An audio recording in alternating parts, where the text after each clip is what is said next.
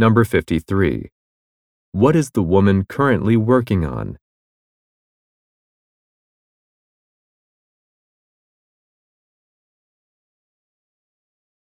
Number 54. Where do the speakers probably work?